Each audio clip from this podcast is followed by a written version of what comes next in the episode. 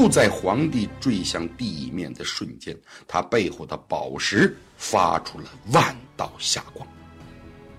这团碧光稳稳地托住了皇帝。皇帝一惊，他见此刻圣域鸟就在他脚下的半空。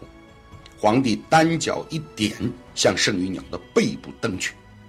只见皇帝借助圣玉鸟的背部轻轻一跃，猛地向岩壁上跳去，同时伸手抓住了峭壁上一把利剑的剑柄，双脚紧紧蹬住了岩壁，半悬在空中。就在此刻，皇帝感到身后的碧玉宝石蠢蠢欲动，他挣脱了带子，飞了出来，落在了他抓住的那柄长剑上。剑灵之气五彩斑斓，碧玉与剑身合二为一，融为了一体。紧接着，皇帝握剑的双手被虚晃了一下，宝剑自己从青石岩壁中疾飞而出，四周的天空顷刻间被凌厉的剑光照得霞光万道，瑞彩千条。皇帝紧握着手中的宝剑，身体。被笼罩在了万缕的青光当中，强大的剑气拖着皇帝漂浮在半空。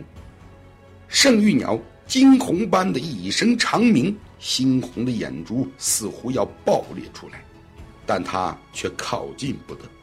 他徘徊在剑气的四周，对峙良久。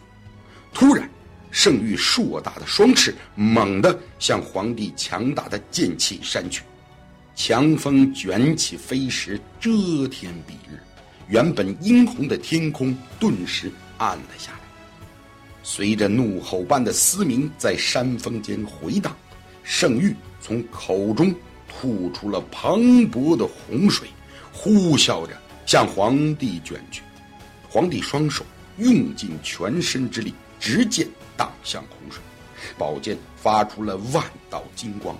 将巨龙般的水柱挡在了剑气之外，圣域震动双翅，强大的洪水一转头又向皇帝的背后砸去。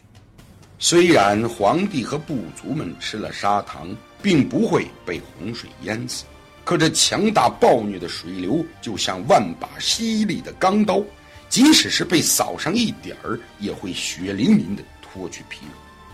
皇帝慌忙回转身形，抽剑。刺向身后的水柱，谁知就在此时，愤怒的圣玉鸟又从嘴里吐出了另一股洪水。皇帝来不及躲闪，只听到了“砰”的一声。皇帝心想：这下完了。就在这紧要的关头，东方的天空飘来了一朵彩云，云头上站立着天神长秤。原来长秤到迎母山巡查，突见玉山方向云层涌动，山峰密布，他遂急急地赶了回来。天神长城身着一袭淡蓝色的丝质长袍，面如冠玉，胸前的银须随风飘逸，眼眸中发出亲切而柔和的光芒。只见他手腕一翻，双指弹出，一团淡蓝色的光芒。砰的射中了圣玉鸟的头顶，长城带着嗔怪的口吻训斥道：“圣玉不得造次，还不收了洪水？”圣玉鸟挨了天神长城的轻轻一弹，它乖乖的飞到了长城身边，收起了双翅，温顺的趴在了云头上，刚才的暴虐丝毫不见了。可爱的，就像一个听话的孩子。此时的洪水也不见了，周围又恢复了彼时的宁静。湛蓝的天空明亮清澈，刚才凶险的人鸟大战好像从未发生过一样。天神长乘冲皇帝点了点头，说道：“轩辕，你手中之物。”为王母当日所铸神剑，意在赠予德才兼备、勇敢善良之人，保护人间。今日你能拔得此剑，便说明你是此剑的主人。